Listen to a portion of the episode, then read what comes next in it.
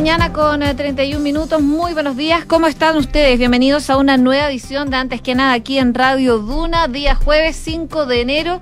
Les contamos qué nos dice la Dirección Meteorológica de Chile para el día de hoy. En estos momentos en la capital hay 13,6 grados de temperatura. La máxima va a llegar hasta los 29, un pequeño respiro respecto de temperaturas que hemos tenido ayer y antes de ayer, que superaron los 33 grados. Así que hoy día no se superen los 30. Amanecemos con algo de nubosidad parcial, pero va a ir variando a despejado durante el transcurso de la jornada. Para mañana también la máxima pronosticada es de 29 grados. Si nos vamos a Viña del Mar y Valparaíso, en estos momentos hay 16 grados. La máxima va a llegar hasta los 19. Se espera una mañana con llovizna, variando a nubosidad parcial. Para mañana se espera una condición bastante similar en la costa de la zona central del país. Si nos vamos a Concepción, 14 grados de temperatura, la máxima va a llegar hasta los 20. Va a estar principalmente cubierto durante la mañana y con neblina, variando a nubosidad parcial durante la tarde. Pero las nubes llegaron para quedarse por lo menos para el resto de lo que queda de esta primera semana de enero. Y si nos vamos a Puerto Montt, donde nos pueden escuchar en el 99.7, en estos momentos hay neblina, está bastante cubierto. La máxima va a llegar hasta los 22 grados y se espera nubosidad parcial, según lo que nos indica la Dirección Meteorológica de Chile. Eso entonces en cuanto al pronóstico del tiempo. Como siempre, hacemos un resumen de las principales informaciones que están ocurriendo en Chile y el mundo en los titulares.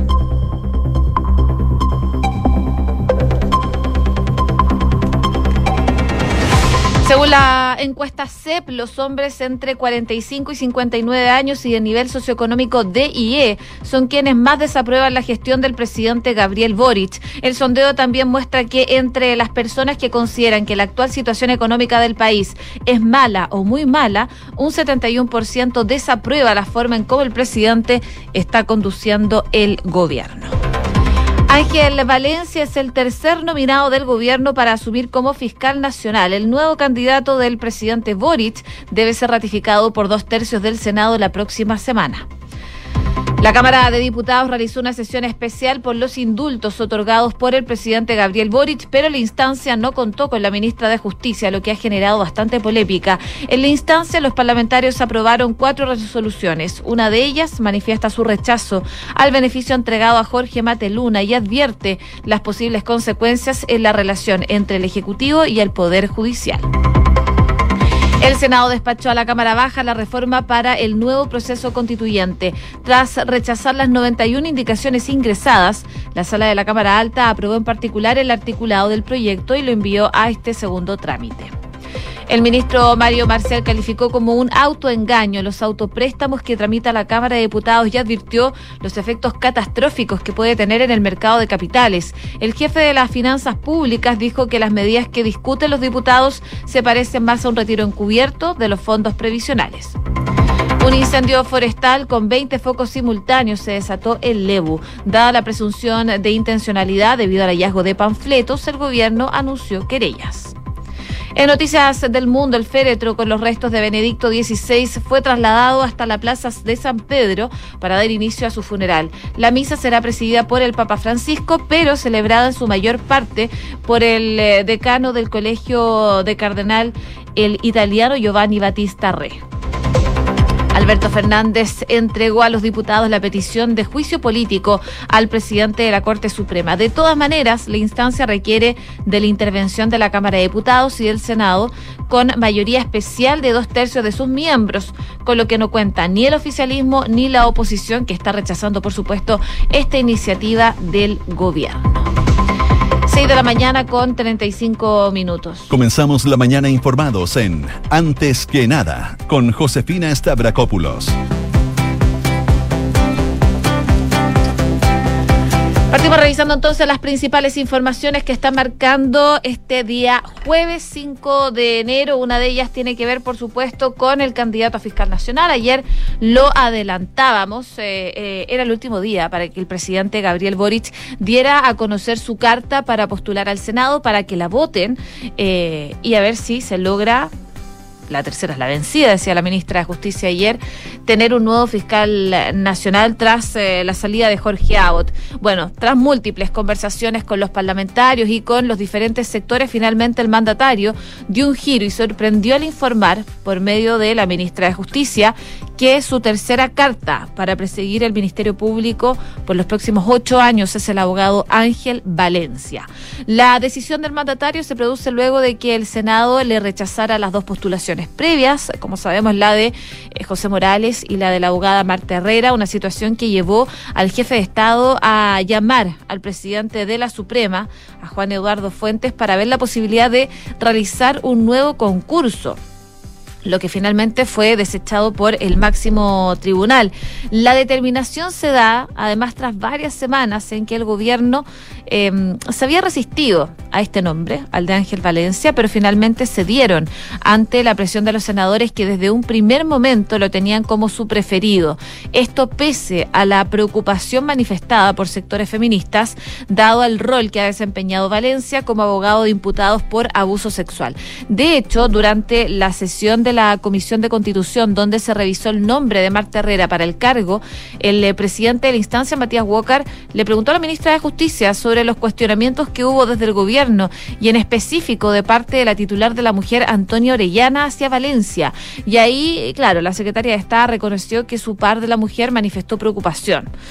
Otra cosa es que las organizaciones de mujeres que han luchado contra la violencia de género y la propia ministra Orellana, decía la ministra, que tiene un mandato específico de preocuparse de esas materias, haya manifestado una preocupación. En tanto, Orellana, consultada por el tema, un día después indicó que han manifestado eso. De hecho, eh, la preocupación del Ministerio de la Mujer respecto de que la Fiscalía tiene que ver con los malos resultados que tiene la Fiscalía en perseguir y sancionar la violencia contra las mujeres. Otro de los cuestionamientos en su contra, en contra de Ángel Valencia, era su cercanía con Renovación Nacional, especialmente por haber compartido estudios jurídicos con Alberto Espina y con Gonzalo Cinternas. Sin embargo, ahora el apoyo vendría de distintos bloques políticos, lo que resultó clave entonces para que la moneda finalmente decidiera optar por este nombre. Como comentaron fuentes en el Senado, su trayectoria lo avala, no se podía vetar a alguien por las defensas jurídicas que realizó. De hecho, el abogado estuvo la semana pasada acá en Duna hablando en eh, Hablemos en Off sobre esta postulación, esta eh, ser miembro más bien de la quina y los cuestionamientos que habían en su contra. Es una entrevista bastante interesante que pueden revisar en duna.cl. Pero bueno, finalmente es Ángel Valencia la carta del gobierno para eh, ser el nuevo fiscal nacional. Esto tiene que ser ratificado por el Senado, que va a tener que eh, revisar las credenciales del persecutor, escuchar su plan de trabajo y definir si visa por dos tercios su designación. De hecho, la Comisión de Constitución de la Cámara Alta citó para las 11 de la mañana de el lunes para analizar la postulación y en la tarde entonces será el turno de la sala de la corporación para determinar si Valencia va a liderar o no el Ministerio Público por los próximos ocho años. Una vez conocido el nombre, la ministra de Justicia, Marcela Ríos, quien ha sido cuestionada por el rol que ha jugado en el proceso, abordó con la prensa la designación de Valencia y ella dijo creer que el país necesita que la tercera sea la vencida. Esto es importante para los chilenos y chilenas. Nosotros acá lo que nos preocupa son los intereses de los chilenos. El presidente ha sido muy claro en este tema, decía la ministra. Esto no se trata de un gallito o de quién gana o quién pierde en la esfera política. 6 de la mañana con 39 minutos. Estás en Antes que nada con Josefina Stavrakopoulos. Duna 89.7. Y la tradicional encuesta CEP del Centro de Estudios Públicos mostró una brusca alza en el rechazo a la gestión del presidente Gabriel Boric. Según los datos de este nuevo estudio de opinión pública, un 24% de los chilenos aprueba la forma en que el presidente está llevando adelante su gobierno, mientras que un 61% lo rechaza. En la misma medición, realizada en abril-mayo del año pasado, apenas unos meses después de que el Frente Amplista llegara a la moneda, un 49% de los encuestados decía rechazar su gestión. Es decir, ahora se registró un incremento en la visión negativa de 12 puntos, lo que se traduce en una diferencia estadísticamente significativa. Y esto mismo, eh, este mismo escenario se puede apreciar en su aprobación, ya que en la misma medición de abril-mayo, con la que se compara, del año pasado, un 32% evaluaba positivamente la gestión de Boric, lo que refleja hoy una pérdida de 8% de apoyo. Al analizar los datos desagregados de la base de datos del CEP, se puede apreciar cuál es el perfil de las personas que más desaprueban la gestión del mandatario. El primer dato que se destaca es que dentro de los hombres, el 64% no tiene una opinión positiva de la gestión que ha tenido el jefe de Estado. Además, hay un fuerte componente de las personas que viven en sectores rurales, un 66%, en tanto un 70% de los encuestados que son del rango etario que va entre los 45 y los 59 años desaprueba la gestión del mandatario. Respecto al nivel socioeconómico, el grueso, que es el 65%, está concentrado en los niveles D y E. A su vez, dentro de los encuestados que se identifican con una posición política de centro, el 65% desaprueba la gestión de Boric. Ayer eh, estuvimos hablando con Carmen Lefulón, la coordinadora del área de opinión pública del CEP acá en Aurenduna, y ella decía que en general las razones eh, de esta aprobación y desaprobación son multicausal, pero que se ve un elemento importante siempre que ha sido el efecto económico. El efecto económico está impactando fuertemente y sabemos la situación que estamos viviendo durante el último tiempo. Y, como también en general la aprobación de los presidentes afecta eh, por esto este punto en particular, por la economía. Por lo tanto, vemos que un tema importante es el tema de la economía y hay un deterioro importante en la percepción de la situación económica, tanto del país como de las expectativas del país, decía Carmen Lefulón. También habló sobre la valoración positiva que están teniendo algunos personajes políticos, como los alcaldes. Esto fue lo que nos dijo en Ahora en Duna Carmen Lefulón. Que comenzábamos un poco antes de el rol que eh, ejerce o la, eh, que, o la actitud que tiene con respecto a los problemas de la ciudadanía, con respecto a los opositores políticos sobre todo. Recordemos que si bien no lo, no lo evaluamos en esta encuesta, sí lo hemos evaluado en encuestas anteriores, la gente valora mucho eh, que las personas busquen llegar a acuerdos. Acuerdos, sí. Eh, eso es muy valorado por la ciudadanía. Mm. y por otra parte tenemos la perspectiva, ¿no es cierto?, de los alcaldes que en general son bien evaluados porque se están viendo que toman acciones eh, más allá de las divisiones, sino para favorecer directamente a la ciudadanía, justamente por el rol que tienen los alcaldes. Ahí entonces las declaraciones de Carmen Lefulón en esta entrevista con Ahora en Duna, que por supuesto pueden revisar en duna.cl, pero ahí, claro, hablábamos de varias aristas de lo que trae esta encuesta CEP y eh, en distintos puntos, y sobre todo lo que tiene que ver en materia económica y también en delincuencia, que fue uno de los puntos que eh, más se marcó también en esta medición.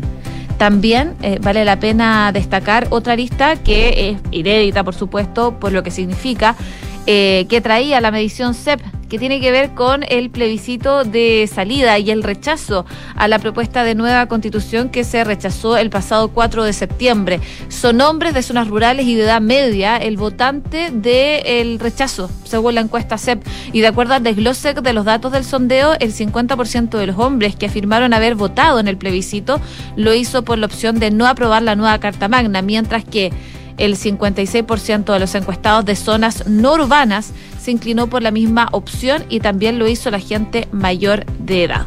6 de la mañana con 44 minutos. Estás escuchando Antes que nada con Josefina Stavrakopoulos en Duna. Seguimos en materia política, por supuesto, porque eh, hay novedades respecto del proceso constituyente. ¿Por qué? Porque con rapidez, pese a que se previó una jornada extensa, el Senado finalmente aprobó en particular y despachó a la Cámara de Diputados la reforma que habilita un nuevo proceso constituyente. Los senadores rechazaron las 91 indicaciones ingresadas en este paso y luego votaron en un solo paquete el articulado del proyecto tal como lo había remitido la Comisión de Constitución.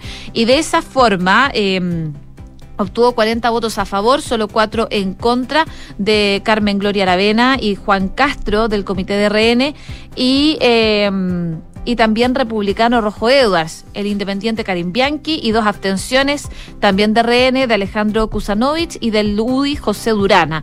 La senadora independiente Fabiola Campillay, que es la votación en general de ayer, se abstuvo y RN Kenneth Puck que rechazó no votaron tampoco el día de ayer. Bueno, Hubo reacciones, el timonel del Senado, Álvaro Elizalde, ya había revelado el apoyo transversal a esta reforma y también anticipó que las indicaciones que alteraran el fondo del acuerdo iban a ser rechazadas, algo que eh, finalmente ocurrió. Elizalde celebró la votación, destacando que el 87% de la Cámara Alta votó a favor y honró su palabra en el fondo. Dice, eh, los mantuvieron respecto al acuerdo que dio a luz este nuevo proceso. Todos los actores que suscribieron el compromiso honraron su palabra, decía entonces eh, Álvaro Elizalde, respecto a la votación que se dio el día de ayer y que finalmente lo que logra es eh, poder aprobar esto en el Senado y despacharlo a la Cámara de Diputados para un, un rápido eh, trámite que se espera sea bastante expedito. En nada personal estuvieron hablando con la presidenta del Partido Socialista, Paulina Bodanovich, especialmente sobre la lista que tiene que ver con la elección de los consejeros constitucionales. Esto fue lo que dijo la presidenta del Partido Socialista.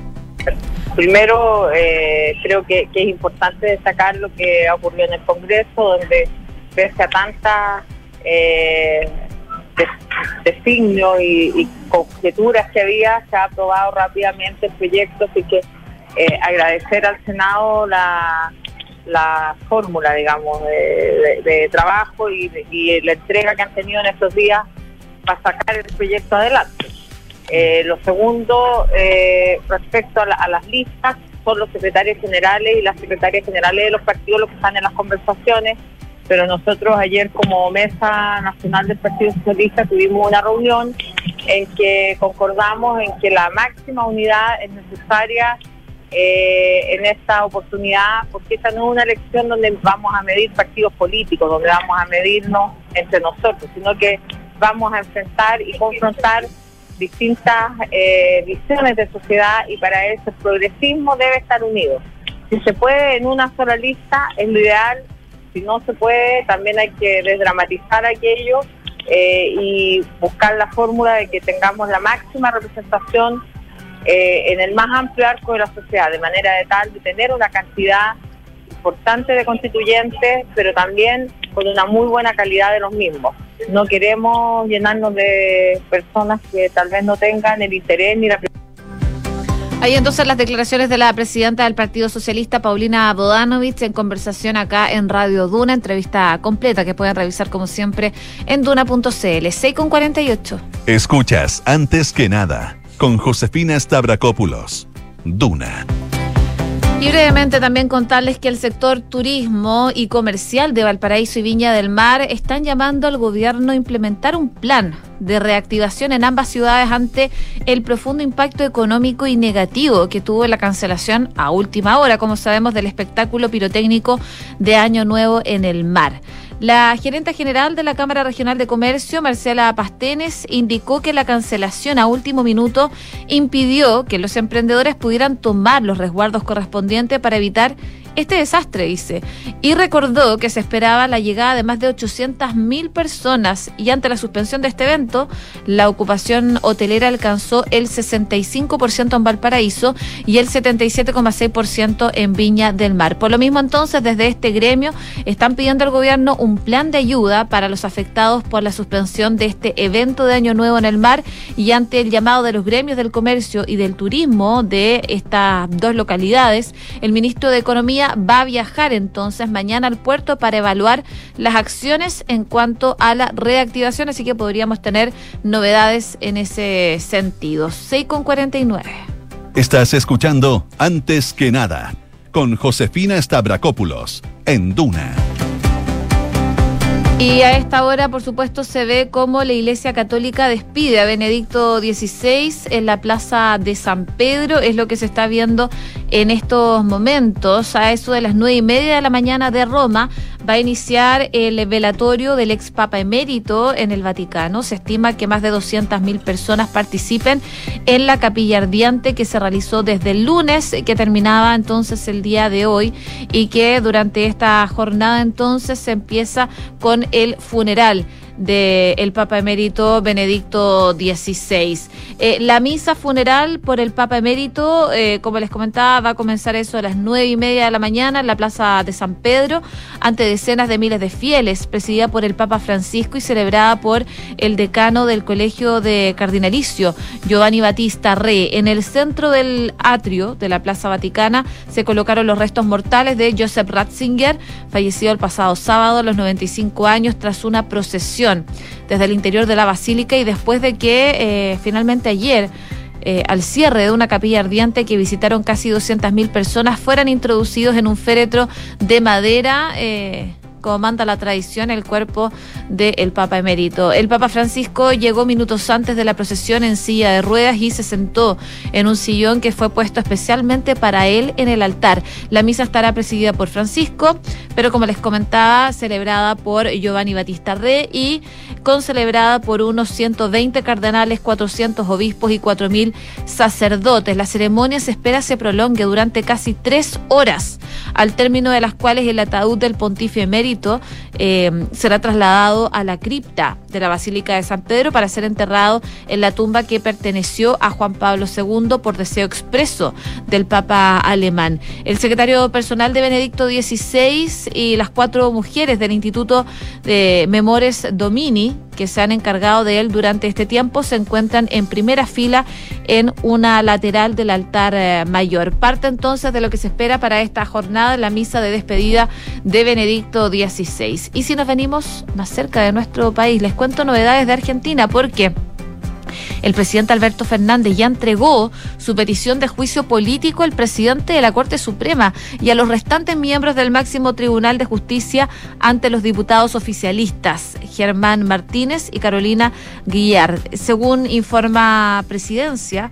el mandatario convocó a ambos eh, peronistas eh, para hacerles entrega de este documento que impulsa junto a 11 gobernadores esta situación para que inicie pronto el trámite legislativo de un juicio político contra el presidente de la Corte Suprema.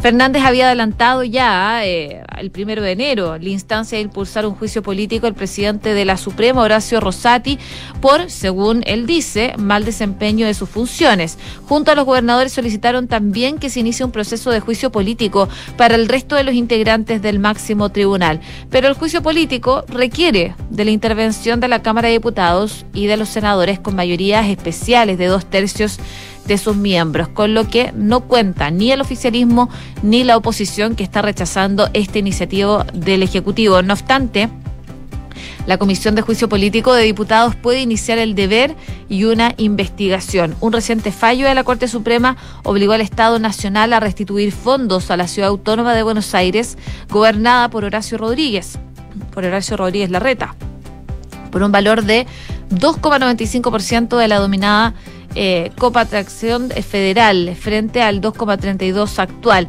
Pese a que Fernández inicialmente decidió no acatar el fallo, después anunció que pagaría el, al gobierno capitalino.